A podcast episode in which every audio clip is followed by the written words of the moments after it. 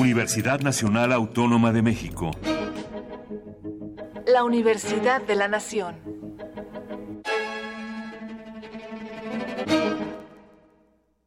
Reportando desde Colombia para la ciencia que somos. Adolescentes abusan do álcool y das drogas. Solo este año más de 20.000 haitianos llegaron a Chile.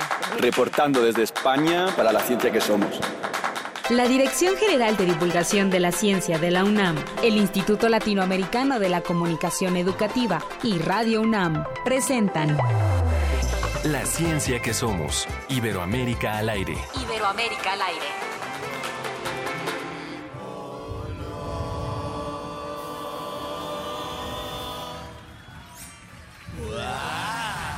Esto es WKRPQW, Radio Guaripolo. Ah. ¡Oh! El teléfono. ¿Aló? Aló, está Guaripolo, el personaje favorito de los niños de 31 minutos. Sí, con él. ¿Qué quieres? Quería hacerte una entrevista exclusiva. A propósito de tu nuevo espectáculo.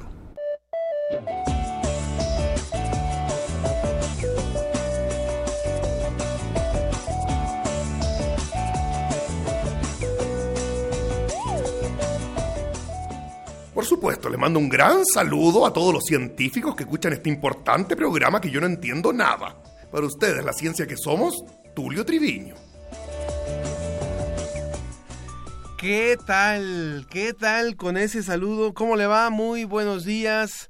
Me da mucho gusto saludarte, Sofi. Hola Ángel, Ángel Figueroa. Buenos días a todos. Gracias por estarnos sintonizando otro día más. Y en esta ocasión, pues muy contentos de que nuestros amigos de 31 minutos nos han enviado un saludo y nos concedieron una entrevista especial, una entrevista exclusiva que vamos a presentar en unos momentos más. Esté usted al pendiente porque 31 minutos habló para la ciencia que somos este grupo de, de cómicos, de productores, de realizadores chilenos con un proyecto que, que pues, ha trascendido muchísimo, ha trascendido a México, incluso se están presentando en México y por eso pudimos pudimos conversar con ellos. Así es, también el día de hoy vamos a estar dándoles una sorpresa, así que les vamos a pedir que estén atentos a las redes sociales. Por lo pronto les recuerdo que el hashtag de hoy va a ser la escuela para mí es. Vamos a estar tratando el tema de educación en la mesa de hoy y en Facebook nos pueden encontrar como la ciencia que somos y en Twitter estamos como arroba ciencia que somos. También desde le vamos a platicar en un momento más todo lo que vamos a tener en este viernes, viernes 8. 8. 8 de diciembre. Sí.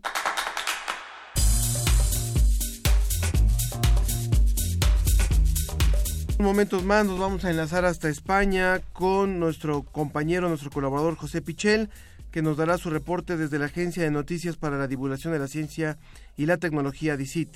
También vamos a contar con la presencia de Alejandro Camaji. Alfredo Camaji. Perdón, Alfredo Camaji, quien nos platicará sobre la Agencia Ciudadana en Iberoamérica. Muy bien, también nos vamos a enlazar hasta Ecuador con Tania Orbe. Ella nos va a hablar de lo que representa escribir sobre ciencia desde el periodismo. Y como les comenté, la mesa de hoy va a ser sobre educación, así que va a estar con nosotros la doctora Flora Salas Madrid de la Universidad de Costa Rica, ella va a estar vía remota, y la maestra Cecilia Oviedo, que ella pertenece al Centro de Investigación y Estudios Avanzados Investab y va a estar aquí con nosotros de manera presencial. Y como lo dijo Sofi, eh, le tendremos una sorpresa, le tenemos un obsequio, así que esté al pendiente en un momento más. Vamos a empezar. Reporte desde España. Agencia Iberoamericana para la Difusión de la Ciencia. Visit.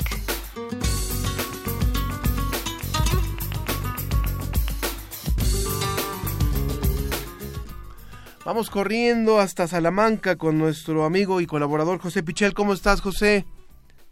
Hola Ángel, buenos días, ¿qué tal? Muy bien, nos da mucho gusto saludarte, José de la Agencia Iberoamericana para la Difusión de la Ciencia y la Tecnología. Empiezan los fríos por allá por España, y pero no, no, sin embargo tenemos mucha información, José, ¿verdad? Pues sí, eh, la verdad es que, que, sí que se nota que, que, llega el invierno por aquí, pero bueno, pues nosotros continuamos trabajando como siempre. ¿Hasta qué, ¿Hasta qué fechas estarán ustedes trabajando, José? Bueno, pues eh, este año como las navidades eh, caen en fin de semana, el 24, pues, pues hasta esa eh, semana continúa más o menos la actividad de, una forma normal. Y luego ya en, enero, pasado el, día 6, el Día de Reyes, eh, también se retoma la, actividad universitaria y, del mundo científico e investigador de, forma absolutamente normal. Cuando se está en el periodismo, las vacaciones son diferentes a las de otras profesiones, así que yo le recomiendo mucho al público que, que no lo ha hecho, que visite la página de DICIT, es de y, y latina c y t dicit.com para que tenga un panorama eh, internacional de lo que es la ciencia en Iberoamérica. Eh, te escuchamos de una vez, José, con tu reporte, si te parece. Muy bien, pues eh, si te parece, comenzamos con, con, una noticia desde, desde Ecuador, desde las Islas Galápagos, que, bueno, pues tantas curiosidades nos suelen aportar.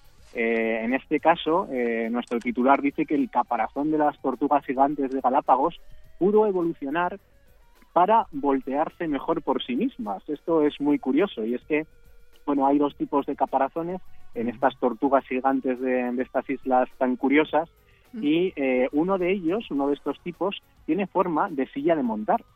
Entonces, la teoría que han desarrollado los investigadores y que se ha publicado eh, esta última semana en una revista científica es que eh, estas tortugas tienen la capacidad de voltearse por sí mismas más fácilmente y así reducen su peligro de, muerte situaciones eh, bueno pues en situaciones eh, que, pueden ser peligrosas para ellas lógicamente si no se pudieran dar la vuelta correrían serio peligro. Y al haber evolucionado de esta forma al tener esa forma del caparazón pues la teoría de estos investigadores es que bueno pues ha, ha sido una ventaja para ellas una ventaja evolutiva. Es una noticia muy curiosa eh, que han desarrollado eh, científicos eh, de Portugal, de Francia y de Estados Unidos que han investigado cuál es la, forma que tienen pues estos caparazones. Y ya te digo hay dos distintos y en concreto el tipo de, tortugas, las especies que habitan en los ambientes más secos y menos elevados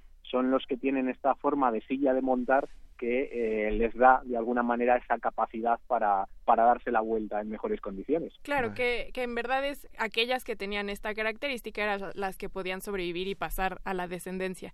Eh, Exactamente. El siguiente tema es sobre Chile, ¿verdad? Eh, sobre Chile y bueno, normalmente ya sabéis que hablamos muchas veces de, cambio climático y eh, bueno, tiene muchos, muchos, muchas vertientes eh, este tema y en concreto hace unos días se conoció la noticia de que un gran bloque de hielo un bloque de hielo gigantesco de 350 por 380 metros se había desprendido del glaciar Grey en la zona de Torres del Paine, en Chile.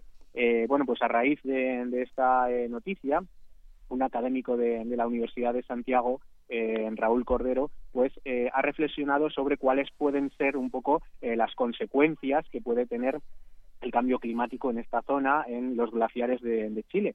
Y, alerta, por ejemplo, bueno, cosas que, son bastante habituales de, oír de parte de los científicos, como que el nivel del mar en esta zona puede subir hasta un metro, lo cual mm, es muchísimo, pero también, eh, que es una cosa que a lo mejor se reflexiona menos, eh, dice que probablemente con este gran deshielo que, se nos avecina y que ya, eh, bueno, como estamos viendo, comienza a ser una realidad, va a haber dificultades para la navegación. Es decir, en esta zona de, Chile, del, sobre todo el sur de Chile, pues donde están donde se concentran tantos glaciares el hecho de que se desprendan grandes trozos de hielo como este que, que, mide cientos de metros eh, puede provocar graves dificultades para la navegación. Con lo cual eh, bueno pues es también eh, una, una reflexión muy interesante que hay que hacer de cara al futuro de cara a las próximas décadas que parece que en, que en, esta zona bueno pues tan graves consecuencias se puede tener. Por supuesto. Hace unos días se vendió en, en Estados Unidos una pintura que se atribuye a Leonardo da Vinci y se vendió en una cifra estratosférica. De ahí la importancia de poder datar, eh, de poderle dar la, edad a una pintura y dar, dar con su originalidad. Cuéntanos, por favor, también de, lo que han desarrollado en España sobre esto. Bueno, pues eh, en concreto, la Universidad de Valladolid ha utilizado técnicas de espectroscopia eh, para datar también una pintura que también, como, como dices, eh, no vale tanto como esa de Leonardo da Vinci en principio, pero eh, los expertos dicen que puede valer millones de euros esta, esta pintura. ¿De qué pintura estamos hablando? Bueno, eh, más que nada yo creo que tiene eh, este cuadro una historia muy curiosa, porque es el retrato de un comerciante judío que ahora sabemos que es del siglo XVI pero en su momento pues estaba en poder de una familia judía y fue robado por los nazis. Eh, había desaparecido completamente y recientemente apareció en un mercadillo de Austria.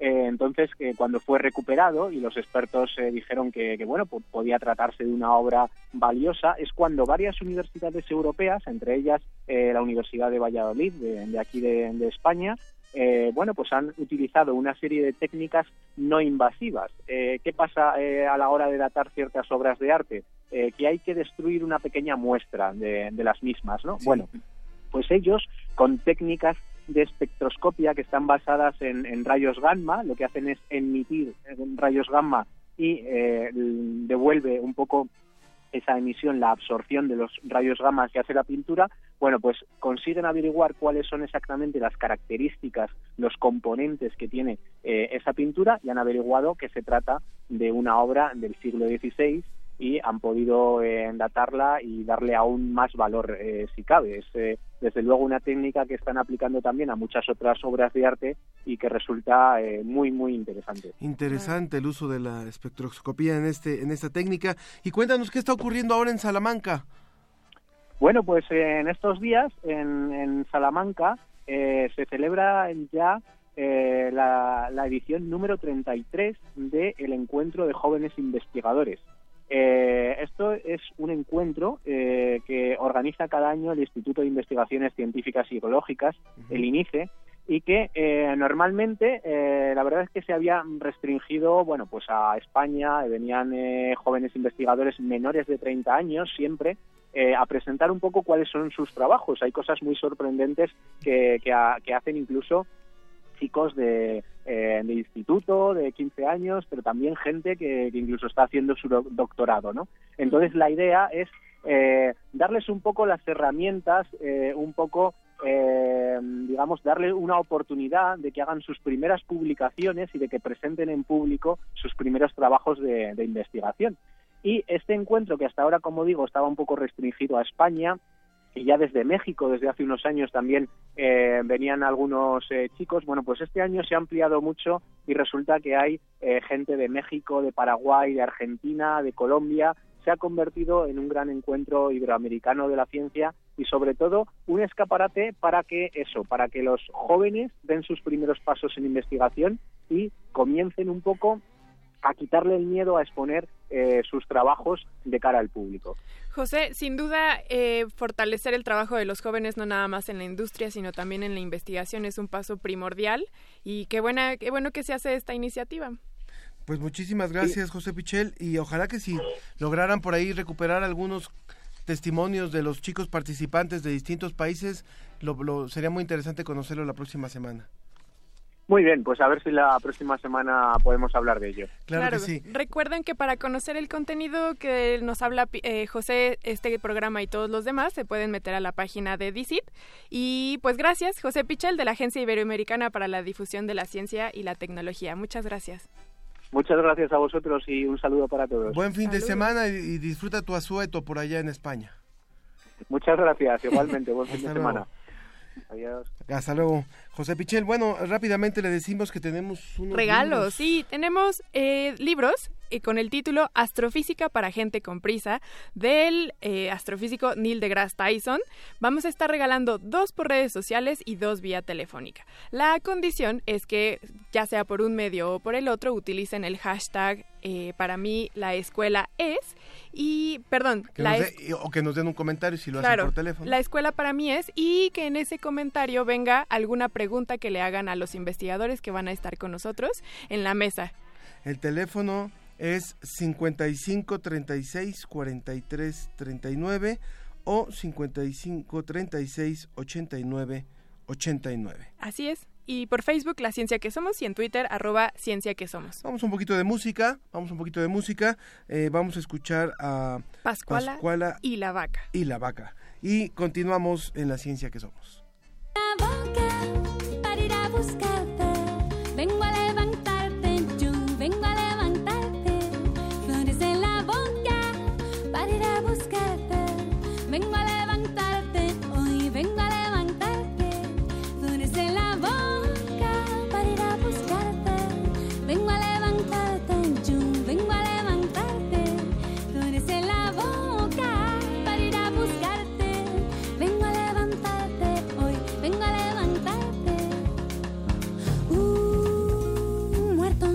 Habló, me dijo que venga a verte.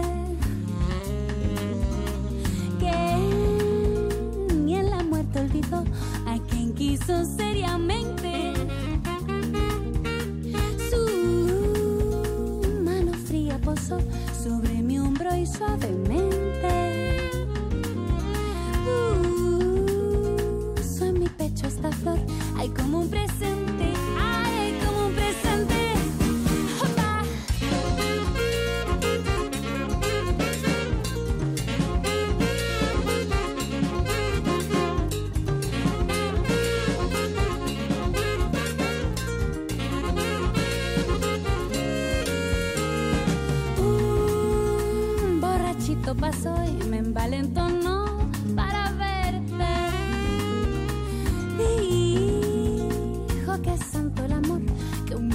nunca miente. Desamarré mi pudor con un poco de aguardiente. Y puse en mi boca una flor, hay como un presente, hay como un presente. Flores en la boca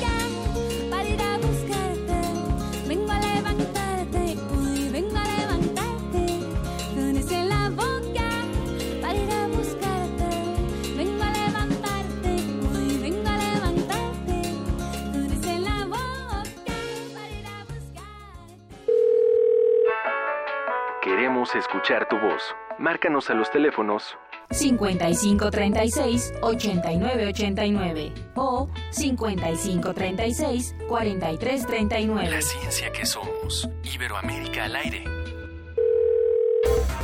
Agenda Ciudadana en Iberoamérica. Agenda Ciudadana en Iberoamérica. Nuestra región, nuestro futuro. Agenda Ciudadana en Iberoamérica.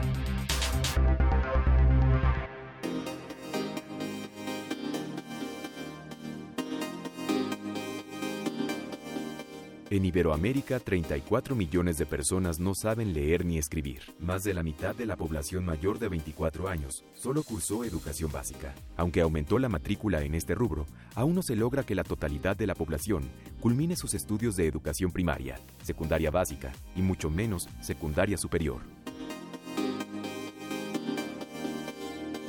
Setonali, Yehua, Momachtisque y Coneguan. Indígenas, migrantes y personas con capacidades diferentes son los grupos con menor acceso a la educación. Por cada 27 estudiantes de familias de altos ingresos, solo uno, de sectores de ingresos bajos, concluye sus estudios profesionales. Los egresados no aprenden lo que deberían. En secundaria, solo la mitad domina las competencias básicas de lectura. Resultado, ciudadanos poco preparados ante los retos económicos y sociales. ¿Cómo revertir la desigualdad y mejorar la calidad educativa? Con mayor financiamiento e inversión más adecuada, con ambientes de aprendizaje que promuevan que un mayor número de estudiantes transiten de nivel, con el desarrollo de programas educativos que propicien el aprendizaje dentro y fuera del aula, y con tu participación.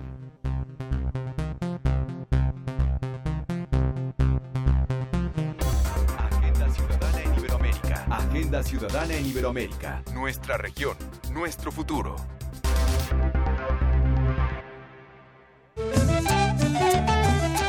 Sobre la mesa.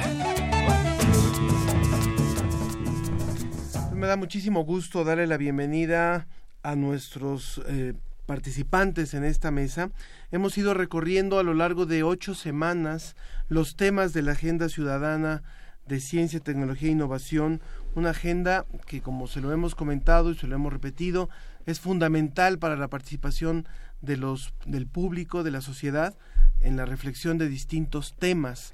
Hemos hablado de sociedad digital, hemos hablado de agua, hemos hablado de cambio climático, alimentación, alimentación y hoy de salud también hablamos, salud y obesidad, y hoy vamos a hablar de educación, o sea, no, no, no por ser el último de los ocho temas, el menos importante, realmente es un tema fundamental en nuestros países y por eso le doy, le damos la bienvenida a nuestros invitados. Así es, tenemos en la mesa a Alfredo Camaji, quien es asesor del de la Coordinación General del Foro Consultivo Científico y Tecnológico de aquí de México. Hola, Alfredo, buenos días. Buenos días. También está con nosotros vía telefónica la doctora Flora Salas Madrid, quien es especialista de educación, asesora de la Vicerrectoría de Docencia en la Universidad de Costa Rica. Ella está vía telefónica. Buenos días, eh, doctora.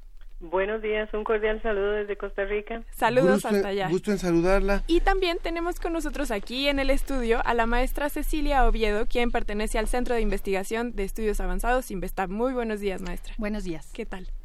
Eh, a mí me gustaría que pudiéramos empezar eh, con una reflexión muy general, aprovechando que está Alfredo, después tendrá que, salir corriendo, pero eh, él como parte del, del comité organizador de esta consulta, eh, que nos cuentes un poco cómo va, cómo va la agenda después de haberse lanzado el 31 de octubre, ya ha pasado eh, pues, más de un mes. Más, sí. Prácticamente. Mm. Y cómo ha sido la respuesta de la gente y cómo se espera el, el sprint final. El sprint. En realidad vamos, vamos agarrando vuelo. Vamos agarrando vuelo en este, en este ejercicio. Eh, no tuvimos como hace cinco años una etapa de calentamiento que, la, tuvimos que hacer sobre la marcha y eh, tenemos una participación más o menos significativa, todavía lejos de lo que nos hemos propuesto, pero tenemos alrededor de 20 mil votos. Eh, queremos, queremos llegar a, a 200 mil es nuestra... Es una meta importante. Es una meta ambiciosa. Pero eh, yo estoy muy optimista porque hemos, hemos platicado con distintos actores, se han mostrado muy interesados y sobre todo el, el tema central es que con todas las personas con las que hemos conversado no lo ven como un ejercicio que termina el 31 de enero, sino como el inicio de un proceso que, que va creciendo y que eh, este, este año nosotros hicimos la consulta sobre ocho temas que son fundamentales en la Agenda 2030, pero nosotros queremos seguir el año que entra con los 17 Objetivos del Desarrollo Sostenible. Creemos que este es un, un elemento sustancial para construir ciudadanía y también creemos que estamos en un momento en el que en materia de ciencia y tecnología los ciudadanos tenemos que decidir si vamos a seguir dejándole la ciencia y la tecnología a las élites o lo vamos a tomar en nuestras manos. Que, perdón, yo quisiera contextualizar un poco. El foro consultivo al que tú perteneces es el, el, órgano encargado de darle la información a los tomadores de decisiones, esto es senadores, diputados y al mismo eh, Poder Ejecutivo, para que ellos sean los que tomen las decisiones en cuanto a temas de ciencia y tecnología. Y supongo que la agenda ciudadana busca esto, que se tome la participación de la ciudadanía, como dice el nombre, para que entonces ellos puedan tomar decisiones informadas. ¿Es así? Es así. Lo que buscamos es, es una consulta democrática donde la población nos ayude a priorizar los retos en un horizonte 2030. Eh, este Cuando decimos horizonte 2030 es eh, lo que esperamos de este país y en general de la región hacia el año 2030. Así es. Lo que esperamos que nuestro país, eh, hacia dónde queremos que nuestro país vaya. Si los ciudadanos no tomamos en nuestras manos, si no eh, participamos activamente, no va a ser suficiente con que, vamos a suponer que tengamos al presidente más honesto del mundo, a, la, figura más, este, si, sin una, sin una participación ciudadana, sin una acción activa, eh, no, no es suficiente, no es suficiente. Me gustaría eh, darle la palabra a nuestra invitada vía telefónica, a la maestra Cecilia, perdón, a la maestra Flora Salas Madrid. Eh, en el tema de educación concretamente, que ya es el que nos compete en esta, en esta semana, es eh, en el caso de educación en Costa Rica y en la región, desde su experiencia, a la gente le gusta hablar, le gusta decir el estado en el que está la educación, le gusta opinar sobre cómo quisiera la educación en su país, doctora. Bueno, mire, yo creo que ese es un tema eh, típico en todas las agendas políticas, eh, en todos los escenarios académicos y básicamente el tema no solo está puesto sobre la mesa en relación con la necesidad de mejorar la educación, sino con la relevancia que ha cobrado la educación en la era de la en la era que vivimos, ¿verdad? La sociedad de la información y el conocimiento nos ha puesto de nuevo la educación como uno de los primeros frentes para hacer que nuestras eh, sociedades sean competentes para enfrentar esta realidad que es global, que no es una opción, ¿verdad? Es no es un tema que uno puede elegir como país, sino más bien es una imposición que viene desde las nuevas macrotendencias mundiales, tanto económicas como culturales. Entonces, desde ese punto de vista, no solo hay interés, sino que hay una gran necesidad de hablar respecto de ese tema. Claro, por supuesto.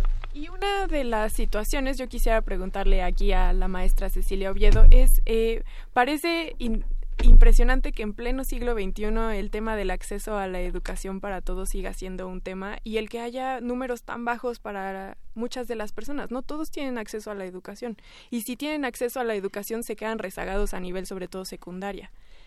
Eh, bueno, efectivamente, eh, el tema del acceso es un tema que sigue vigente para, eh, digamos, las políticas educativas en México y en la región.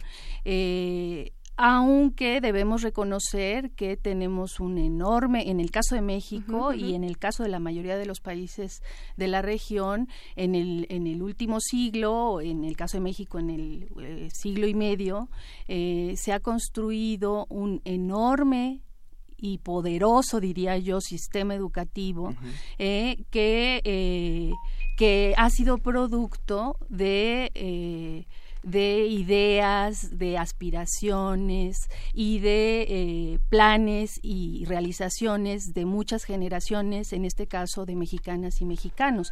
En México tenemos eh, en, el sistema educativo eh, pues más en el sistema escolarizado, más de 250 mil escuelas, más de 36 millones de estudiantes y más de dos millones y medio de profesores. Eso es un, son cifras impresionantes, pero, con todo y eso no son suficientes. Tenemos problemas todavía en el acceso en los distintos niveles. Yo, yo diría que no tanto en secundaria, sino en media superior y en, eh, en y, digamos en la en la transición hacia la educación superior. Claro, sí, ahorita que mencionaba lo de la ideología a mí me pareció súper fundamental porque ayer hablaba con el director de la biblioteca Vasconcelos, bueno, hace unos días, y lo que me decía es que hay que cambiar el modelo de eh, eh, bibliotecas públicas a bibliotecas que sean más sociales, es decir, que se quite esta idea de, de, la ilustración y que se pase más a una idea de que la gente se apropie de los productos. Entonces, es importante cómo las ideologías de las personas que están al mando, no solamente desde la política, sino incluso desde las instituciones, toman decisiones que van de acuerdo con sus ideologías y que a veces se quedan años. Así es yo quisiera hacer un comentario sobre lo que decía Cecilia, que me parece que es muy importante. En efecto, tenemos un sistema educativo que ha crecido mucho y que eh, es muy probable que ahora con, con, eh, con que la educación media superior eh, forma parte de la educación obligatoria que debe de dar el Estado, vamos a tener en los próximos años una presión muy fuerte hacia, eh, hacia la educación superior, porque eh, es, es ahí donde tenemos un crecimiento todavía no muy grande. Pero no la tenemos ya. sí, cómo no, la tenemos ahora. Hemos, hemos tenido un crecimiento, hay alrededor, ¿qué será? Cecilia me va a corregir en esto, pero ¿qué será? Hay cuatro millones de jóvenes estudiando en la educación superior. Más o menos. Eh, es de estos cuatro millones, sumando incluso a las, a, las personas que están en educación a distancia, que creo que es uno de los elementos que ha crecido mucho en los últimos años, todavía tenemos un déficit muy fuerte en, en materia de educación superior. Pero diría yo, quizá nuestro déficit más fuerte es eh, desarrollar nuestro aparato productivo que sea capaz de absorber a esa fuerza de trabajo. Yo quisiera dar un paso todavía atrás y, aprovechar también la experiencia de la doctora Flora Salas, que ella es especialista también en educación, que es, un, punto es la accesibilidad. El, o sea, el, que la, el que las personas puedan tener acceso a la educación, puedan tener acceso a, a continuar en, en, el sistema educativo sin tener que salir por, por diferentes causas, de eso lo, lo podemos hablar en un momento más. Otra cosa también es el que haya un aparato productivo que los pueda recibir. Pero a mí me gustaría hablar de la calidad de la educación. O sea, eh, ¿por qué en nuestros países, y eso creo que puede ser, eh, hay algunas variantes en diferentes países, eso nos lo puede contar un poquito también la doctora Salas, pero los niveles suelen ser eh, bastante deficientes. Hay algunos logros, por ejemplo, lo hemos visto con Chile, lo hemos visto con algunas otras naciones, pero hay unos niveles donde, aunque hay acceso, no hay calidad. Doctora. Totalmente de acuerdo. Yo coincido en que hemos hecho grandes avances, sobre todo en el siglo, en la segunda mitad del siglo XX, en América Latina, en materia de acceso, porque efectivamente sí es una enorme inversión en centros educativos, en formación de personal docente, en inversión en infraestructura educativa, etcétera. Pero lamentablemente ya a partir de la década de los 80 encontramos que el modelo educativo que estaba detrás de toda esa inversión perdió vigencia. Y yo creo que por lo menos eh, los hallazgos de investigación en toda la región, en Costa Rica en particular, tenemos bastante información con un documento que se publica anualmente que se llama Estado de la Educación. Sí resulta que ahí hemos encontrado que el tema de la calidad y la permanencia, porque si podemos garantizar el acceso, eso no nos dice que la persona permanezca en el sistema educativo. Pero que además de eso, en caso de que permanezca, la calidad de esa formación que la persona recibe sea la debida. Y sobre todo, como bien señalaba el compañero de la mesa, nosotros en América Latina tenemos una pirámide invertida, en realidad es en todo el mundo, pero en América Latina es dramática. Eh, el hecho de que el acceso para educación primaria es mucho más amplio que el acceso a educación superior. Obviamente eso nos compromete en términos de desarrollo de investigación y conocimiento. Entonces quedamos realmente en desventaja, en franca desventaja respecto de las necesidades educativas emergentes que el sistema económico, como bien usted señalaba, demanda. En Costa Rica en particular tenemos desarrollo en industria de ciencia y tecnología. Tenemos a Intel, tenemos Boston Scientific, tenemos varias empresas de altísima tecnología que exigen eh, población con un nivel educativo muy alto y gente profesional con altísimos niveles de capacitación. No solo en la formación profesional, sino en las habilidades blandas, que es otro gran tema, ¿verdad?, que está ahora circulando en, el, en materia educativa. Y eso ha hecho que el país, pues, reconsidere esos procesos de formación. Sin embargo, yo creo que, para concluir, en relación con lo que usted dice, tenemos un desfase de enfoque educativo en todo lo que es primaria y secundaria, pero además de eso un gran, una gran desvinculación entre el sector primario y secundario de la educación y la educación superior. Eso nos pone en un tema de calidad terrible, al que se suma, para cerrar un poco con mi, con mi, con mi idea, eh, la formación de docentes. ¿verdad? La formación de profesionales en educación adolece también de muchísimas limitaciones que luego se revierten también en mala calidad en el sistema educativo. Entonces tenemos un sistema educativo masificado, de base eh, pedagógica conductista, que hace evaluación eh, eh, con el único, digamos, interés de la habilidad de la memoria, ¿verdad? Porque realmente proponemos que nuestra población estudiantil piense y sea crítica, pero le evaluamos con evaluación típica y tradicional de falso y verdadero de complete. Entonces realmente ahí si usted quiere ver cuál es el, modelo educativo que está detrás de un sistema de educación, vea cómo evalúa.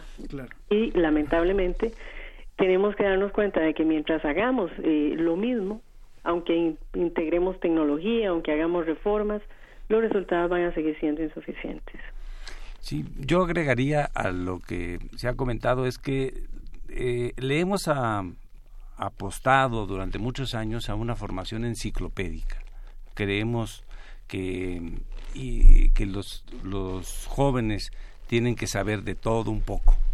Y, y hoy en día eh, eso ya no tiene mayor vigencia. Tenemos que apostar a lo que eh, se le llama las habilidades blandas. Tenemos que apostar a la capacidad creativa de los jóvenes. Tenemos que apostar a la capacidad de eh, trabajar en equipo, de, de los enfoques multidisciplinarios. Tenemos que modificar nuestro esquema de memorización por un esquema analítico, por un esquema que sea capaz de eh, incorporar los conocimientos a nuestras realidades. ¿Pero es erradicar totalmente este sistema de memorización o más bien complementarlo? Yo creo que es complementarlo. Claro, porque de alguna manera funciona, ¿no? Sí, sí, sí, porque, bueno, eh, funciona, hay que modificarlo sustancialmente porque también eh, se aprende con algunos ejercicios de memoria. Claro. Pero, pero no con el peso tan grande que le damos a la memorización como se le está dando ahora. Sí. Por favor, doctor. Eh, eh, sí, a mí me gustaría también insistir en que en que tenemos núcleos de calidad muy importante dentro de, muy importantes dentro de la educación eh, en, en, México y en la región. O sea, tenemos niveles eh, muy desiguales de calidad. Sí. Eh, y esto tiene que ver con la desigualdad social, con la, eh, la el aislamiento geográfico, con eh, la presencia de grupos indígenas, de poblaciones en zonas rurales muy dispersas, aisladas, eh, con eh, la presencia de, de, poblaciones muy pobres en las ciudades, con la presencia de migrantes. Entonces, por un lado, tiene que ver, efectivamente, el tema de la calidad tiene que ver con el, el, el, el, dar pie, dar prioridad a nuevas habilidades o a, habilidad, a estas habilidades blandas de las que acaban claro. de, de, hablar quienes me antecedieron, pero eh, también con el tema de la eh, desigualdad en nuestros países. Fundamental, fundamental. Vamos a dejar a Alfredo, Alfredo Camaji se tiene que retirar, pero muchas gracias por haber estado con nosotros en esta primera parte de la mesa. Mucha suerte. Muchas gracias. Muchas gracias Mucho y por favor no dejen de participar en la página www Agenda Iberoamericana Diagonal México.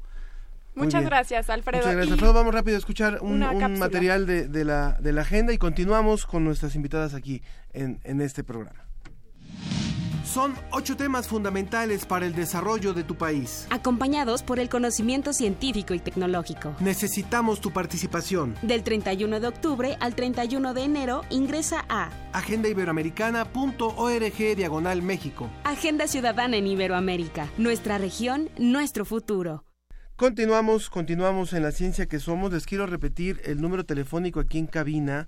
Hay llamadas y, sería muy importante a través de las redes sociales, a través de los teléfonos, que usted nos pueda compartir su punto de vista sobre este tema que estamos tratando hoy.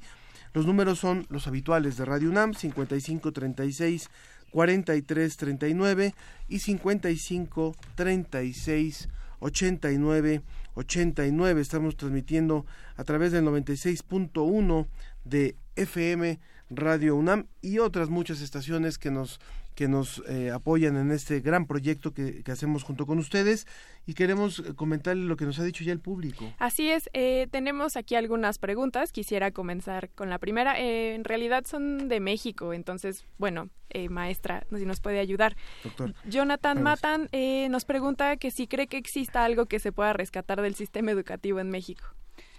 Eh, por supuesto, el, el, sistema educativo en México eh, ha contribuido a la construcción del país que hoy somos.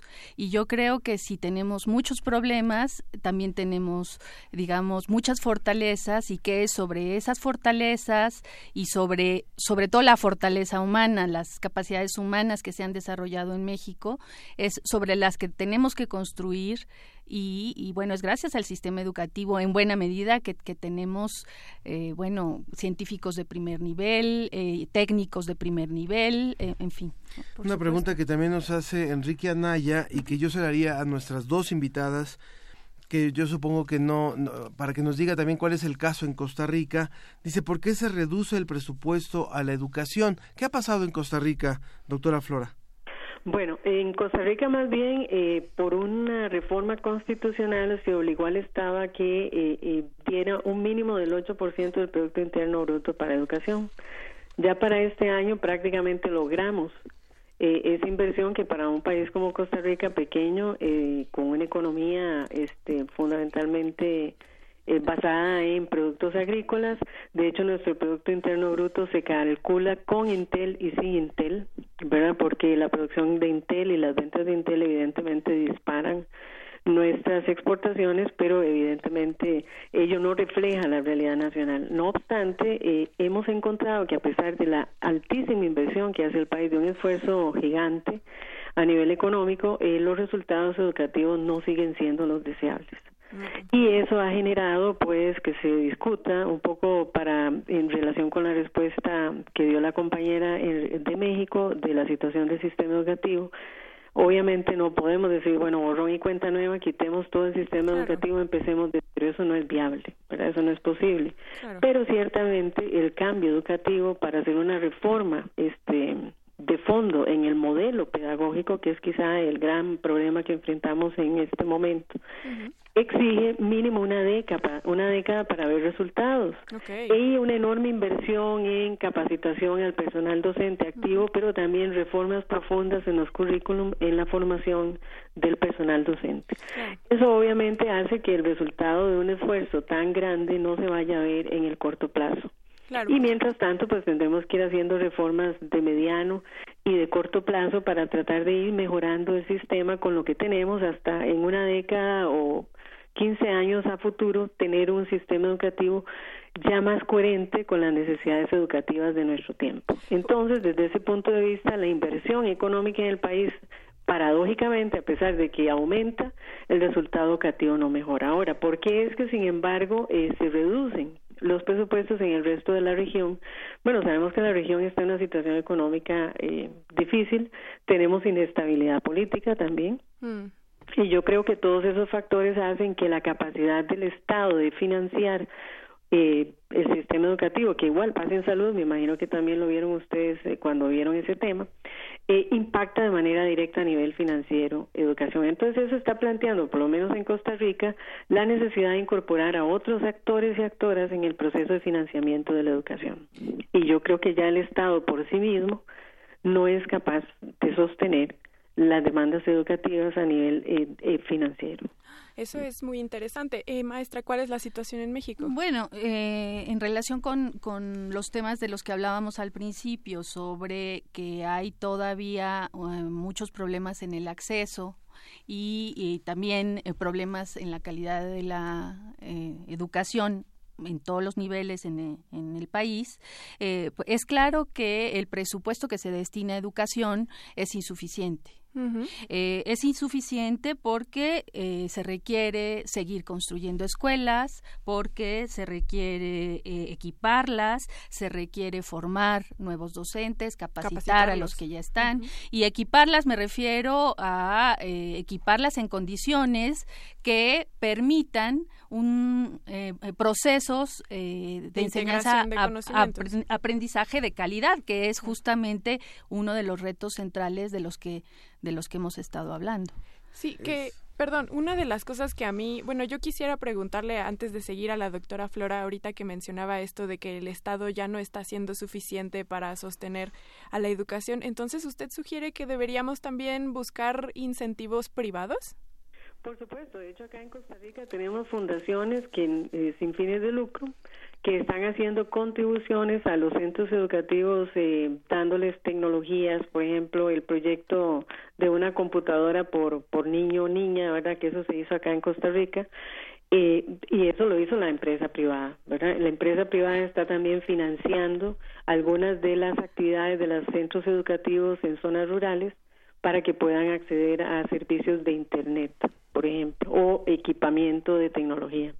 O, por ejemplo, también con infraestructura, incluso con infraestructura está ayudando a la empresa privada. Entonces, eso tiene un estímulo eh, en términos de impuestos, ¿verdad? Las, las Hay responsabilidad empresarial por un lado, pero también el Estado está beneficiando a algunas empresas que hacen este tipo de inversión con una reducción significativa en el pago de impuestos al Estado. Obviamente eso pues tiene un factor negativo porque impacta de manera directa los ingresos del Estado.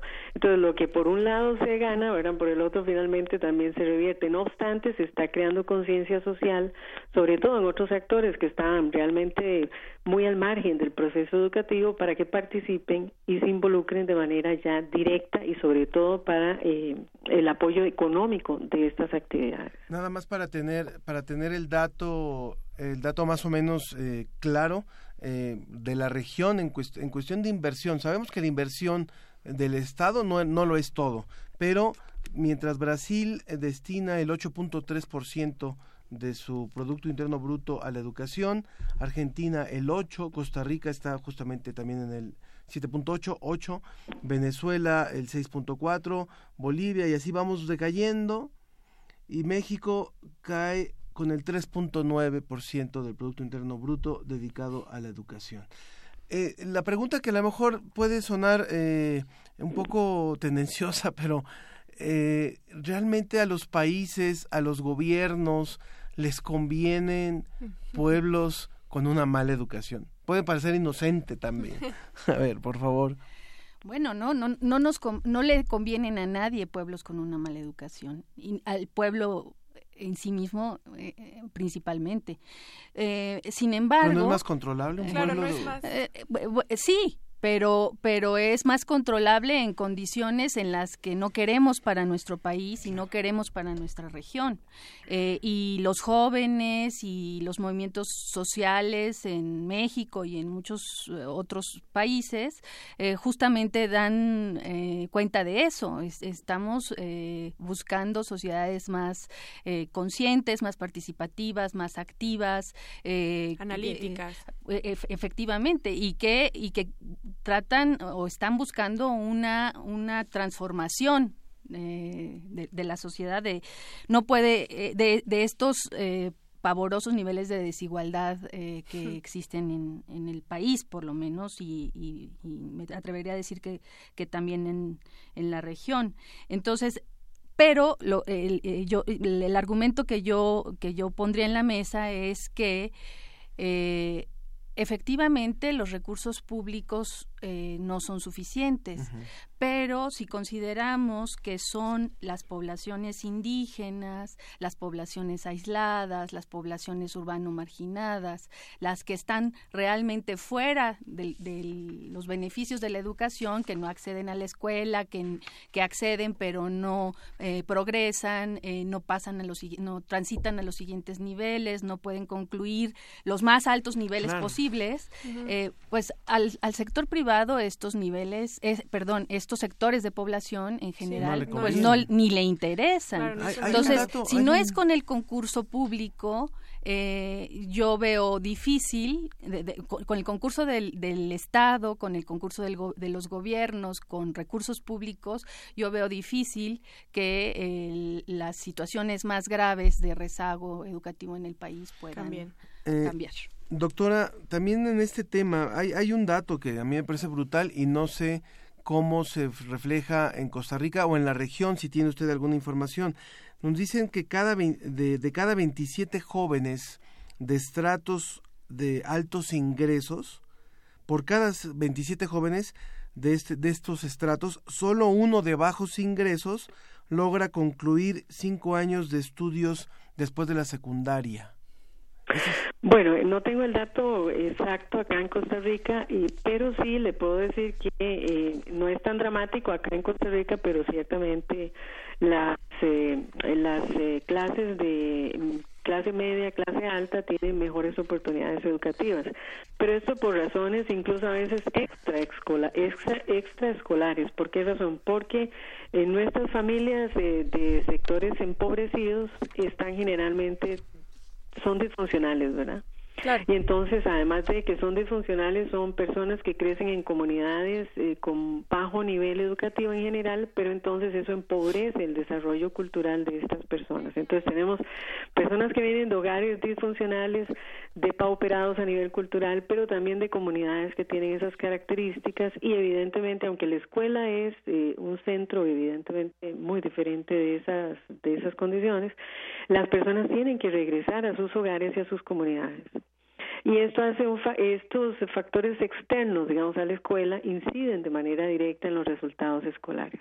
Y obviamente las personas con menores ingresos pues tienen mayor vulnerabilidad social y esto es una, un ciclo vicioso que por más ingresos que tenga el país, por más esfuerzos que se hagan en los centros educativos, no podemos controlar esta otra parte. Por supuesto. Además tenemos problemas de adicciones, tenemos padres y madres muy jóvenes, ¿verdad? Acá en Costa Rica eso se ha disparado, madres adolescentes, padres adolescentes, además de eso tienen que vivir con sus padres y madres porque no tienen posibilidades económicas de independizarse, pero entonces esos niños y niñas quedan en manos de cuidadoras o cuidadores que no son los adecuados, ¿verdad? Entonces tenemos ahí un ciclo que realmente deteriora la calidad de la educación, pero que eso es extraeducativo, eso por un lado.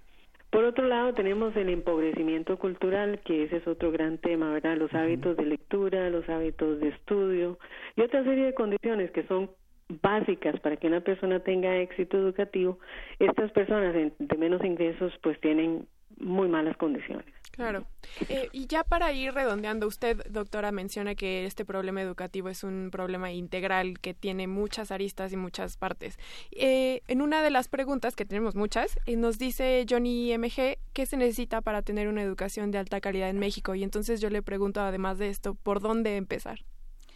Bueno, la Agenda Iberoamericana justamente es un hace digamos el análisis de esta situación en el país, en la región y hace algunas eh, propuestas que es eh, justamente sobre las que queremos que eh, la gente participe, opine etcétera, ¿no? Eh, eh, y una de, de, las primeras cosas que, que se han señalado y que, bueno, no, no es la primera vez que se hace, pero, pero que es importante reiterar, es que eh, la atender el problema de la equidad en el acceso, de dar a, las, a estas poblaciones que tienen peores condiciones, mejores servicios educativos, es imperativo. Ok, primero el acceso entonces. Eh, no, eh, equidad en el acceso a los servicios educativos. leemos rápidamente las llamadas del público que, que tenemos y les pedimos la última intervención a nuestras dos participantes.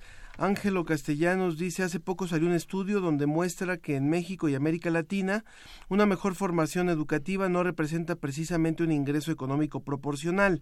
¿Qué hay que cambiar en la formación educativa para darle un giro a esta realidad? En Twitter nos escribe Jetsehev y nos pregunta, bueno, nos dice, la participación ciudadana también se debe inculcar desde la educación básica. ¿Qué se está haciendo para incluir estos valores cívicos en los estudiantes? También Patricia Lara, ¿qué tanto afecta el uso de los dispositivos móviles en el aprendizaje de los niños? Raimundo Martínez nos pregunta cómo nos va a impactar la nueva reforma educativa. Entonces, eh, sus sus primeras respuestas. Eh, si le parece, doctora, hacemos la, participación final. Bueno, eh, quizá un poco las, las preguntas que hacen las personas reflejan la complejidad del fenómeno educativo. Y parecería que una solución simplista pues no alcanza para resolver todos los problemas que tenemos en educación.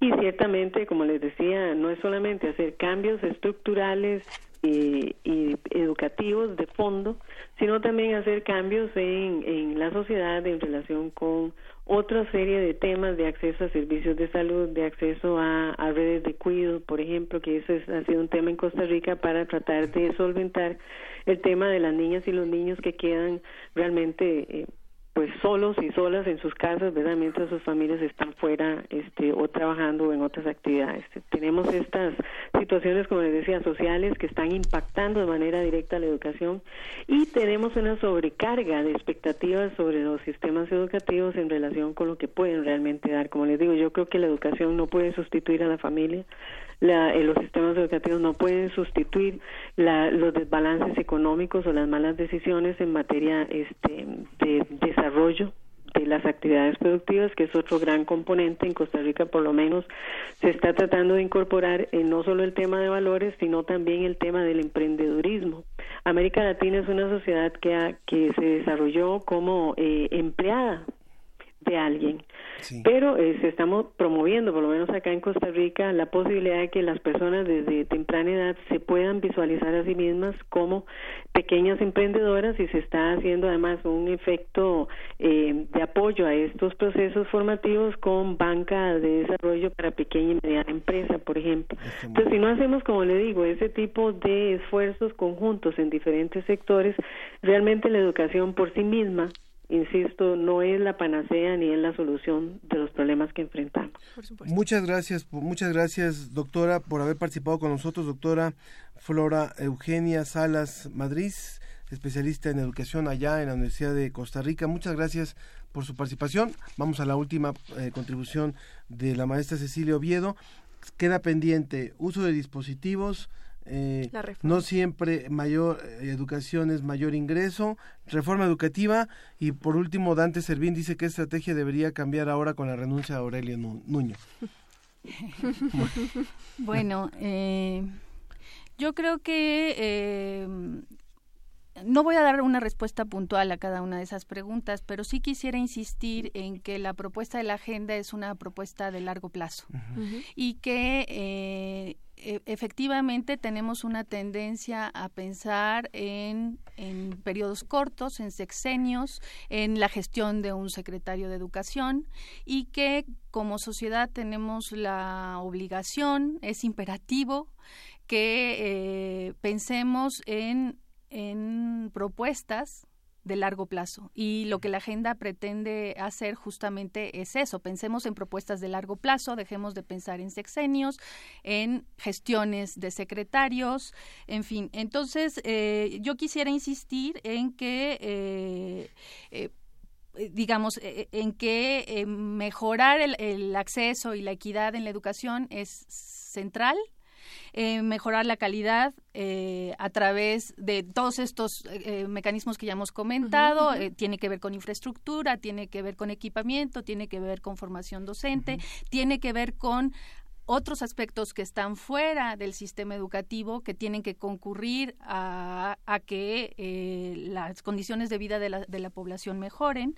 Y también es cierto que la educación, y, es, es una uno de los retos que por, lo menos la agenda iberoamericana señala, debe eh, desarrollar propuestas de formación para la ciudadanía. ¿No? Y es desde, desde esas propuestas que esperamos la participación de eh, pues la gente. del mayor número de, de, personas del mayor número de ciudadanos en estos temas que nos importan a todos ¿no? que nos, y que nos afectan a todos. Que nos afectan y que además eh, pueden hacer la diferencia en, en respecto del país que somos hoy y el que queremos que sea en el 2020 pues sí, qué buena manera de terminar. Eh, maestra Cecilia Oviedo del Centro de Investigación y de Estudios Avanzados Investab, le agradecemos mucho haber estado con nosotros hoy en la mesa de discusión. ¿La puedo balconear? Fue su primera intervención en ¿Eh? radio y lo hizo muy bien. Muchísimas gracias. ¿eh? Somos sus padrinos en, entrevistas radiofónicas. Y muchas gracias, doctora Flora. Muchas gracias también por allá. Un placer, muchísimas gracias Un y para servirles. Que tengan feliz día. Que estén muy bien. Bueno, vamos un poquito de música y continuamos aquí en La Ciencia que Somos.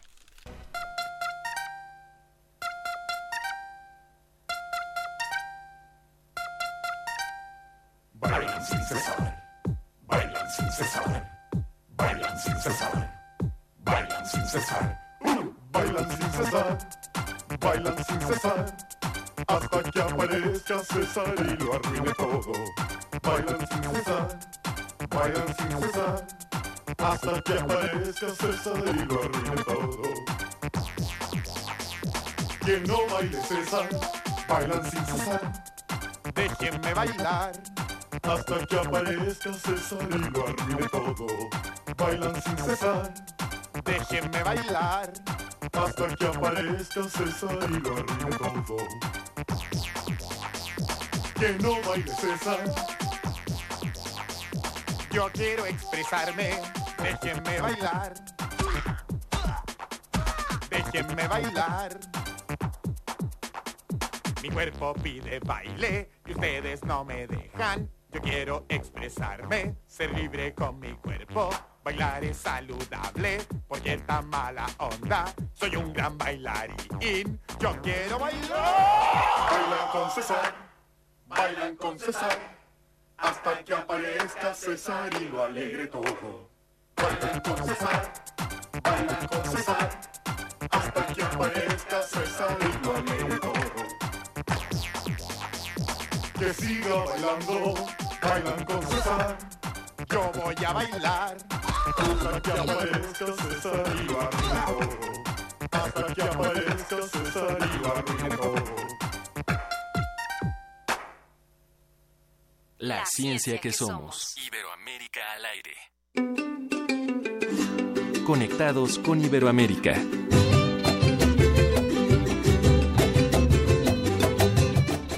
Estábamos escuchando a 31 minutos porque en un momento más le vamos a presentar esta pequeña entrevista exclusiva que tuvimos con ellos hace ayer, ayer, justamente ayer pudimos conversar con este grupo chileno 31 minutos.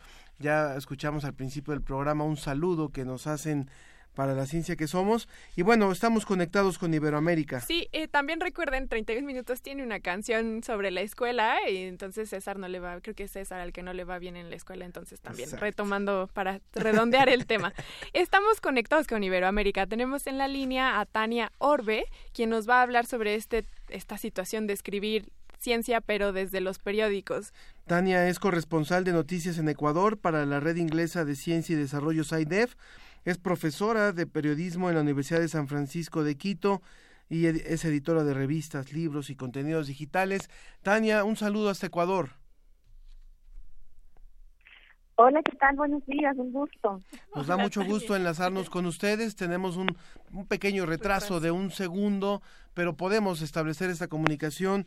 Y bueno, eh, creo que en este programa, a pesar de lo que dijo, dijo al principio Tulio Triviño, que dijo que no entendía nada, ¿verdad?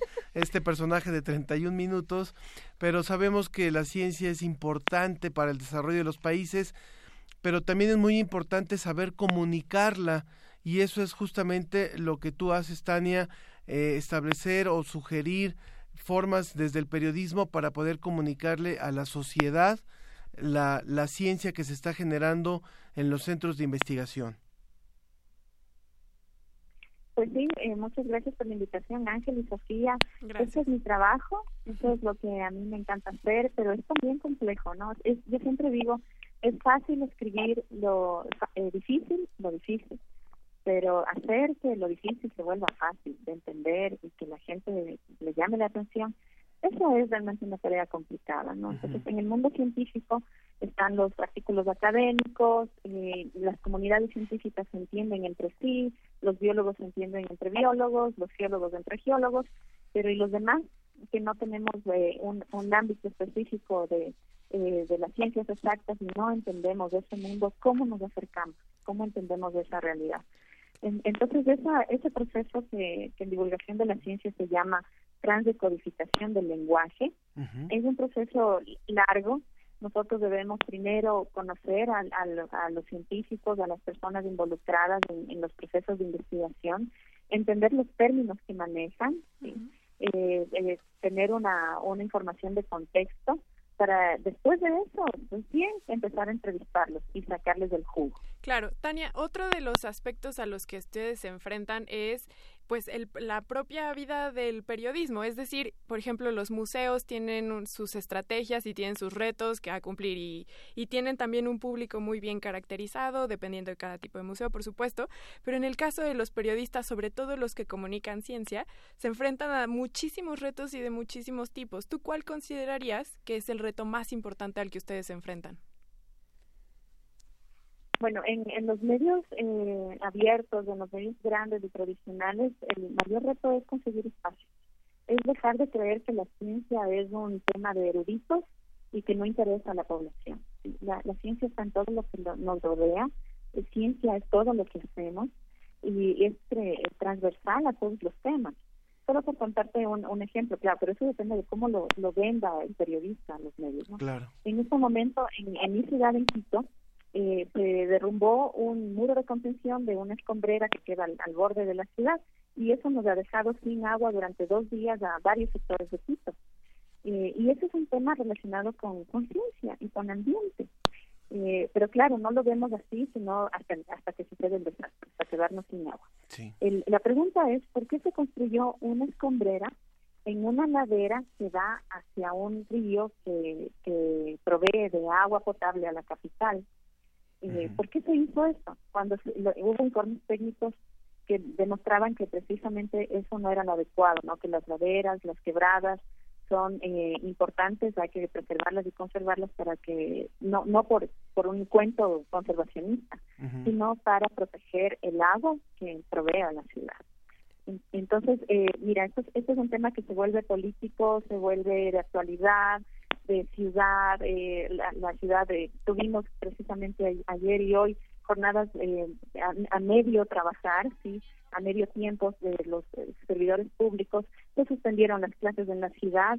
Entonces es un problema transversal en cuanto a economía política, pero hay un eje científico que nosotros solemos descartar, empezando por los propios periodistas, por eh, la premura de cubrir la coyuntura y no ir más atrás, eh, verificar el contexto.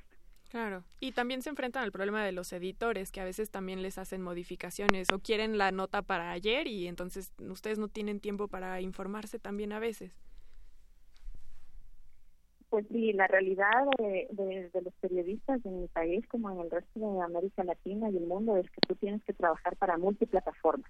Mm. Tienes que reportar para el periódico que sale mañana, pero a la hora tienes que sacar en Facebook, tienes que sacar en Twitter una alerta, tienes que hacer un video corto del, del, mismo tema y a la tarde tienes que irte al partido de fútbol.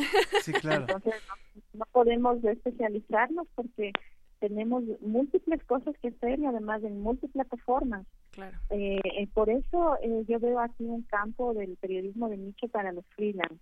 Y los, los periodistas freelance como yo, eh, yo que estoy trabajando en la formación de estudiantes jóvenes de periodismo, les decimos que ese es el camino, ese es el camino, porque una un medio de comunicación grande ya no tiene los presupuestos necesarios para contratar y mantener una planta de periodistas que además se dedique solo a economía, solo a, a ambiente o solo a política. Pero en cambio eh, sí necesitan ese valor agregado de gente especializada. Claro. Y la especialización puede trabajar para varios medios de comunicación locales e internacionales por ese eh, valor agregado que te da su eh, especialización. Es eh, importante lo que nos dices y yo te quiero hacer una propuesta, Tania. Nada, quiero hacerle la aclaración al público porque tú hablabas de una escombrera. ¿Es cierto? Sí. Y la, escom sí, la, escombrera es un lugar a donde van y se tiran los escombros de las obras eh. o los productos de la explotación minera. Es que claro, eh, hay que aclarar. Entonces, para saber por qué fue tan grave el que se cayera esta escombrera y fuera a derivar en el río, entonces contamina el río que, que genera que generaba agua potable para justamente para Quito, ¿no? ¿Es correcto? Sí, eh, correcto. La ah. escombrera queda al borde de la ciudad eh, es un lugar donde se reciben escombros eh, o restos de obras en construcción, no de restos de, de minas, sino de obras en construcción. Y se, y se construyó hace unos siete años en una ladera. Eh, es una ladera, el borde de una quebrada, y el, el, el término de esa quebrada termina en el río Pipa, que es uno de los principales afluentes de agua potable de toda la ciudad de Quito. Está muy bien. Eh, entonces, eh, bueno, para que ustedes sepan un poco, Quito cumplió eh, su, sus fiestas de fundación el 6 de diciembre. Entonces el, el 6 tuvimos feriado y luego tuvimos un feriado medio obligado, jueves y viernes, y muchas pérdidas económicas. Por el tema de la escombrera, justamente. Por el tema de la escombrera, que ya fue una alerta anunciada antes de que se construya la escombrera. Una ciudad Entonces, es un preciosa, que- una ciudad preciosa y gente maravillosa allá en Quito. eh, y, solamente quería yo concluir con esto, Tania.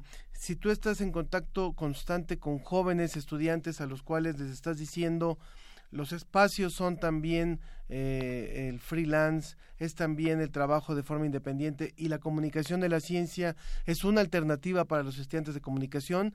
Bueno, yo te ofrezco que los, te ofrecemos que en la ciencia que somos, que es un programa iberoamericano, puedan tener una participación constante, tanto tú como algunos de tus alumnos más destacados, que nos puedan hablar sobre ciencia a toda América Latina, a todas las estaciones de México, de Colombia, de Argentina e incluso de España que retransmiten este espacio, si te parece.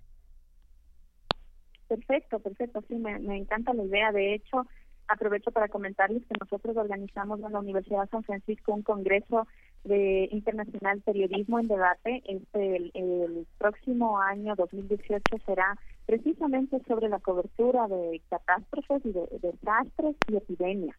Entonces le vamos a dar una, una fuerte presencia a la verificación de datos. ¿En Muy qué importante fecha en es? es- Esto será de en noviembre.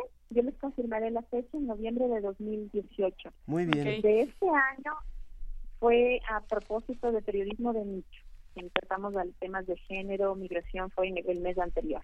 Pero ya estamos organizando el del próximo año y precisamente lo, lo- no lo vamos a llamar periodismo científico, ¿no? sino el, el- la cobertura de temas eh, de catástrofes, desastres y epidemias. Y allí la verificación de datos, la era de las fake news, las noticias falsas y por qué es importante la ciencia. Por supuesto, sí, que va mucho en tenor con los eventos que también vamos a tener en México, aprovechando que nos pasó esta calamidad en septiembre. Muchos de los temas que vamos a estar trabajando el año que entra tienen que, ver, que ver también con desastres. Eh, Tania Orbe, eh, que es periodista de, sobre todo de ciencia y desarrollo en SciDevNet, te agradecemos mucho la participación el día de hoy. Un gusto a ustedes, a- eh, Ángel y Sofía, y a Janet que me contactó. Un abrazo, muchísimas gracias. Hasta Quito. Buenas tardes. Adiós. Hasta luego, hasta Quito. Bueno, vamos rápidamente a escuchar un reportaje y una nota que nos han preparado en nuestra producción. Adelante, por favor. Desperté en un lugar muy extraño. Parece que hubiera dormido mil años para amanecer un día después del fin del mundo.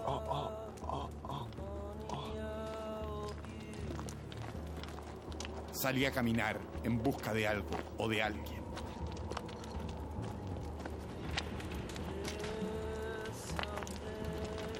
¡Juan Carlos! ¡Guachimingo! ¡Oh! Creí que no había nadie más en el mundo. ¿Cómo? Pensé que era el único sobreviviente luego del colapso provocado por el calentamiento global. Y Tulio y Policarpo y Tormenta China. Todos murieron, Juan Carlos. ¿Cuándo? Hace mucho tiempo. ¿Sabes en qué año estamos? Eh, ¿En el 2004?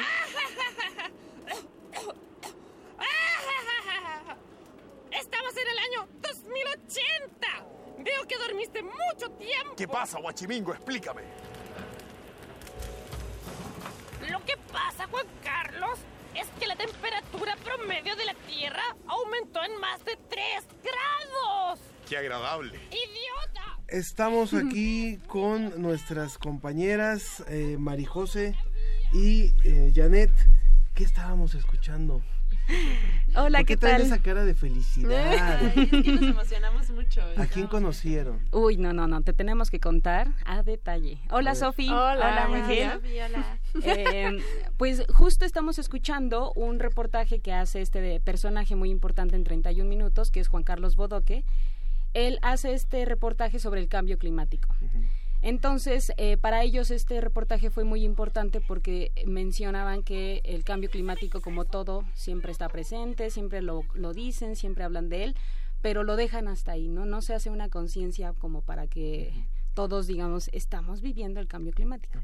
Y bueno, les queremos platicar cómo fue esta experiencia, Sí. cómo fue que capturamos a, a estos A dos Carlos maravillosos, Bodoque. eh, a Juan. Carlos Bodoque, que es Álvaro Díaz, y eh, Tulio Treviño, que es Pedro Pirano. No, que ya sabemos que es Triviño. Triviño, Sí. y, no- y entonces con el acento chileno no se escucha Treviño, pero no, es Triviño. Tulio Triviño, Exacto. claro.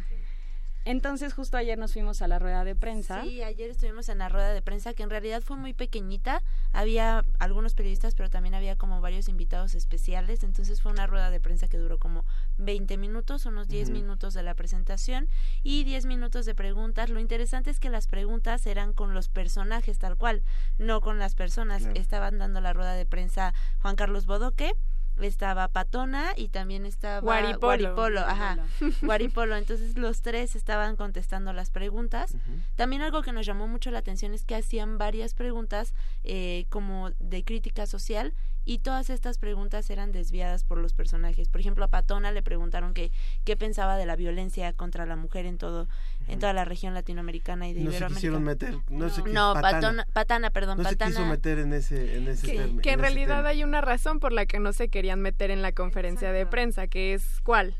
Justo ellos, eh, cada vez que le hacían justo esta pregunta de qué opinas de la situación, como por ejemplo a Bodo que le preguntaban de la situación de los periodistas eh, En aquí en México. Por ejemplo, la violencia Porque que hay. él es el periodista de Exacto. 31 minutos. Estrella y lo aclara, ¿no? Sí. Entonces él dice que eh, está con, con nosotros, sin embargo, no quiere como ahondar más, porque siempre los mensajes que ellos mandan, como por ejemplo cuando fue lo de los 43 normalistas, mandaron un mensaje de Fuerza México, con lo del terremoto dijeron que estaban con nosotros, pero lo hacen en sus shows. Entonces, ese es como también el gancho para que vayas al show y ahí es donde dan el mensaje y no en la rueda de prensa. Y las respuestas que daban eran muy padres porque eran muy simpáticas. Por ejemplo, Patana mencionaba que ella creía que debería de haber un mundo con puras mujeres en donde los hombres no existieran. Y Guaripolo nos dijo que él no iba a hablar mal del consumismo porque mejor tenían que consumir y comprar sus boletos para ir a, ir a su show. Entonces, fue muy, muy interesante. Exacto, justo eh, tenemos la oportunidad de, eh, sí tuvimos que esperar un Me ratísimo imagino. junto Me con otros medios que también ahí. traen, eh, eh, tienes que olfatear quién, quién te puede dar el acceso. Entonces, Majo y yo nos colamos como la pantera rosa tras bambalinas para poder conseguir estas entrevistas. Logramos que nos pasen a los camerinos, justo. Entonces, la entrevista que les traemos, les Ay, traemos ¿y hoy. ¿Traían calcetín puesto o no? No, no, no. Sus- traían rompos. Álvaro Díaz es el que hace el Tulio. personaje de Juan Carlos Ah, de Juan Bodoque. Carlos. Exacto. Tulio nos hace una, nos da la entrevista, pero nos dice muy claro, el tema este de ciencia y tecnología es Juan Carlos Bodoque. O sea, sí Ok. yo les puedo hablar Por eso decía un que poquito. no, él no sabía. Él no sabía de nada de esto. Porque es el reportero estrella de, De- ambiente. exacto, Es de el las- que más cubre. Lo sí, que de más las cubre. notas. Es el que hizo la ruta de la caca, por Por ejemplo. Bueno, vamos a escuchar entonces. Exacto, nos vamos con el primer insert que nos platica él justo cómo abordan temas de ciencia, eh, cómo hacen esta divulgación. Ok. Soy Álvaro Díaz, eh, hago el personaje de Juan Carlos Bodoque. La verdad es que, es que nosotros lo que hacemos cuando, cuando tocamos un tema en particular es, dependiendo, lo último que hicimos, que es un programa especial de Bodoque que se llama La, la Nube de Humo, es sobre la contaminación en particular, y, o sea, la contaminación y en particular en Chile que tienes distintos orígenes de contaminación.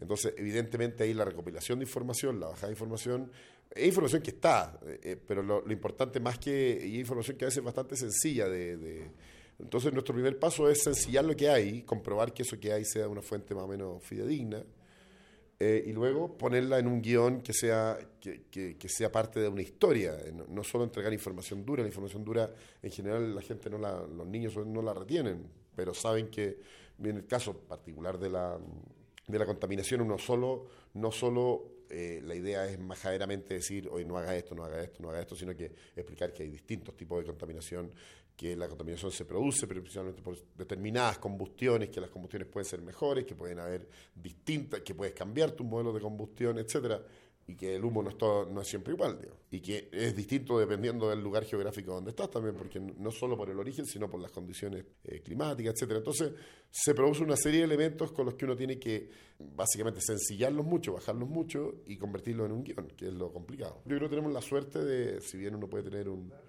mediano interés por el tema, tenemos la suerte de no ser científicos. Yo creo que eso es, entonces nos ponemos desde el lado de, del que no sabe. Entonces, ¿qué es lo entendible? ¿Qué uno se pone como una media de ya, qué se puede entender de esta información? ¿Qué va a estar de más y no la va a retener nadie? Eh, sobre todo cuando empiezan categorizaciones o... Sobre todo, en general, lo que el científico quiere subrayar es lo que uno no tiene que poner. Esa es como más o menos Es la muy regla. interesante esta parte. O sea, él Sí. dice, "Ten- tengo la suerte de no ser científico y de que entonces parto de lo que no sé. Exacto. Y así es como tratamos de abordar los temas. es Exacto, justo es lo que él- ellos, re- él remarcaba mucho, que lo más importante es que se entienda, o sea, que el, que el concepto que ellos manejan, tanto ya sea lo más complejo, eh, tratar de aterrizarlo y que la gente, porque aparte los son- es un público de niños. Eso es Entonces, lo más interesante. O sea, el público objetivo son niños, pero, todo el yo, por ejemplo, los 30 conocí en la universidad y a mí yo los sigo amando. Justo eh, lo que eh, después le preguntaba, por ejemplo, era que si tienen eh, científicos, expertos atrás de todo esto y nos decía justo eso, ¿no? Que abordan temas y que han tenido la suerte de que le han llegado a otro público que no esperaban. O sea, ellos sí iban dirigidos totalmente a los niños y todo, dice, se desbordó. ya no le vimos límite y dijimos, pues hay que seguirle, ¿no? Tal cual. Entonces, eh, algo importante que nos, eh, nos decía, por ejemplo, es que los científicos o los expertos que ellos buscan no deben ser fanáticos. Uy, no deben ser fanáticos, no deben ser ambientalistas, porque dice, por ejemplo, la hemos regado. O sea, hemos tenido errores, por ejemplo, con un reportaje que sacamos de la abeja, nos llovió horrible eh, comentarios de ambientalista que porque cómo fomentábamos el uso de las abejas, de la, de la manipulación del ambiente. No, no, no, no. Entonces sí dice que tienen que tener mucho cuidado con la gente que, que buscan y que sim- siempre se van por expertos, o sea, siempre se van como por la gente que ya sabe eh, temas especializados y los, co- los buscan por, por temas. Si se van echando casi desde un mes hasta más tiempo en hacer un reportaje. ¿Qué vamos a escuchar ahora? Ah, sí, ahorita con lo que comenta Yanis, también nos comentaron que ellos no querían hacer tal cual divulgación científica, sino crear una conciencia en la gente de que, por ejemplo, con lo del medio ambiente, de que realmente es importante y que nos puede afectar a todos. También hay un reportaje de Bodoque sobre eh, fobia a las arañas, entonces vamos a escuchar un insert de eso precisamente, de por qué es tan importante para ellos crear conciencia en sus espectadores. ¿Quién lo dice? Bodoque, Igual, igual. Álvaro Díaz. Álvaro. Eh, a ver, eh, 31 Minutos originalmente es un noticiero para niños, originalmente. Después se transforma en, un- en la comedia con- que uno conoce, pero... Y en ese sentido tenía pies forzados de temáticas, porque si tú no tienes temáticas no, no hay noticia en el fondo. Y una de estas temáticas se dio, era, era en ese minuto muy, muy maltratada o no tratada en, en, todo tipo de, programas, tanto de adultos como de niños, eh, la- el cuidado del medio ambiente, la protección y el, y el conocimiento del medio ambiente. O sea, yo creo la idea de que, de que existe el medio ambiente, que existe una, una biodiversidad, por ejemplo. Una idea bastante sencilla en el fondo. Entonces, ¿qué pasaba? Que temas como el calentamiento global, el cambio climático, estaban siempre y la gente hablaba de eso, pero la verdad es que se lo imaginaban, incluso a veces exageradamente, por, por, no, por no tener conocimiento. Entonces, creímos que era un buen pie forzado para hacer contenidos para niños, más allá de que fue una, una elección, porque no habían contenidos de, o los contenidos que eran eran muy majaderos en términos de las instrucciones, pero eran instrucciones sin fondo, entonces nosotros preferimos que se expliquen los problemas más que, que estar diciendo qué, qué, qué hacer y qué no hacer. Sobre todo qué no hacer, que el qué no hacer es como te obliga quedarte parado y eso es... Todavía tenemos cinco minutos. Si hay alguien del público que nos quiera comentar, si es que hay por ahí algún fan de 31 minutos, les recuerdo los teléfonos 55 Ujú. 36 43 39 55 36 89 89. Y una cosa que yo les preguntaba es la formación de estos chicos, pero usted- porque aparte son chicos, o sea, no son, Son señores, jóvenes. Son muy jóvenes. 30, 40 30 y 40 años. años, sí. Exacto. Y además la formación que tienen, ellos ya decían, no son científicos, pero No entonces son su formación científicos. Es ¿cuál? Es de actores, exacto. Entonces, lo interesante, eh, en cuantito a nos, lo- nos los presentan, personas normales, sencillas, humildes, practicando lindos. sus, sus guiones y los ves transformarse. Justo le- les traemos la sorpresa que nos mandan un gran saludo Bodoque. Mm. Lo ves y se transforma. O sea, es literal, es otro personaje. Entonces, es maravilloso. Son personajes muy encantadores. Ellos fascinados de la UNAM. Entonces, esto fue lo que nos dijo. Hola, soy Juan Carlos Bodoque, periodista estrella de 31 Minutos, y envío un gran pero gran saludo a la ciencia que somos.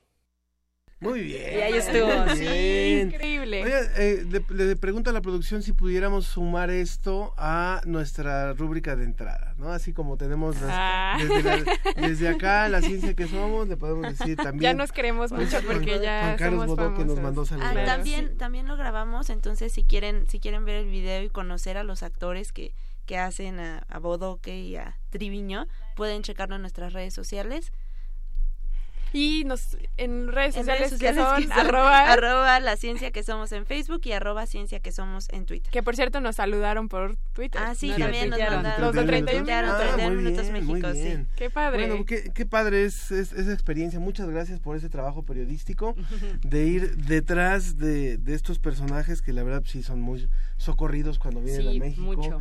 Y pues realmente nos dice Adolfo Adolfo Ordaz, qué genial escuchar a 31 minutos. Sí, también eh, Checo Martínez Víquemes nos, es- nos pone pongan Radio UNAM que en Ciencia que Somos tendrán a 31 minutos, así que Y muchas también, gracias. también Mili de Aguascalientes dice, acá, vas- acá se van a presentar el lunes, qué bueno que los entrevistaron. Bueno, pues Sí, son muy buenos. Muchas gracias. Es un, es una- es un proyecto realmente interesante, alternativo. Es un proyecto que por algo eh, le damos cierto seguimiento porque no es un programa tonto para No. niños. No, un, es un increíble. muy buen programa con, con un sentido crítico y eso es lo interesante. Toda una Sí, producción. Y, un humor muy muy negro y muy ácido y que es atractivo para todos. Y si hay fans de 31 minutos en el público, les recomiendo que busquen en Facebook, no, en, en YouTube, el concierto de 31 minutos en Viña del Mar. Se presentaron en, en este lugar que se llama, ¿cómo se llama el lugar donde, donde se hace el Festival de Viña del Mar? La, la, la, sí, la, la Quinta Vergara. La, en la Quinta Vergara, ahí se presentaron. y era impresionante cómo los quieren en Chile. La verdad es que Increíble. abarrotaron la Quinta Vergara y bueno, pues Aquí en México también. Y los también, ¿eh? Aquí en sí. México aman México. Muy bien. Y Van a van, estar- a estar aquí en van a estar en el van estar Hoy, ayer ya empezaron. estuvieron. Empezaron ayer, eh, dan función Muy bien. hoy y mañana. Muy bien, también eh, Alan Sasse dice, amigos, de- eh, el playlist de la ciencia que somos está bien chidorris. Además de las temáticas de ciencia en Iberoamérica, deberían armar su playlist en Spotify. Tienen música maravillosa que desconocía. Yo también la desconocía. Muchas la verdad es que nuestro equipo de producción se raya con la música. Muy Muchas bien. gracias. Muchas gracias, Queremos muchachas, por el reporte. Muchas gracias. Gracias y a queremos ustedes. agradecer y enviar un saludo a todas las emisoras que se suman a este esfuerzo. Radio Universidad en Pamplona, Unisucre en, en la Universidad del Sucre, Unisabán en Radio Colombia, Radio Onda Digital en Medellín, Universidad de Rosario con sede en Bogotá en Colombia, Manizales también Universidad de Manizales, Radio UCP en la Universidad Católica de Pereira, emisora virtual de la Universidad Cooperativa de Colombia, Univalle Estéreo de la Red de Radios Universitarias de Colombia, Universidad Nacional del Mar del Plata, La Voz del Pueblo Ñañú, La Voz de la Sierra Tarahumara, Sistema Zacatecano, Aguascalientes Tu Estación, el corazón de, La Voz del Corazón de la Selva en Campeche, Radio Cóndor en Manizales, Colombia, Radio Cúcuta, también Radio Alebrijes, Radio Universidad del Carmen, Radio Politécnico, que la próxima semana le vamos a presentar una colaboración de Politécnico, y la. Comisión de Radio y Televisión de Tabasco. Y los ganadores recuerden que son Raimundo Martínez, Enrique Anaya, de los libros Jonathan Mata y Jet Sehev. Son los ganadores de los libros, los pueden ir a recoger a Universum. Y agradezco a toda la producción que hizo posible esta emisión, esta emisión con Susana Trejo, Janet Silva, María José Ramírez, Edwin Ra- Ramos, Arturo González y Claudio Gesto. Y Ángel Figueroa, Sofía Y Flores. Sofía Flores. Eh, esto fue La Ciencia que Somos. Los esperamos la próxima semana. Que tenga un excelente, excelente fin de semana. Nos vemos. porque tienes que ir al baño, sabes tú por qué se trabaja todo el año. Eso no lo sé, solo sé que puede ser interesante. Agradecemos tu compañía. Nos escuchamos la próxima semana en punto de las diez y media de la mañana. La ciencia que somos. Iberoamérica al aire. Una producción de la Dirección General de Divulgación de la Ciencia de la UNAM, el Instituto Latinoamericano de la Comunicación Educativa y Radio UNAM. Universidad Nacional Autónoma de México.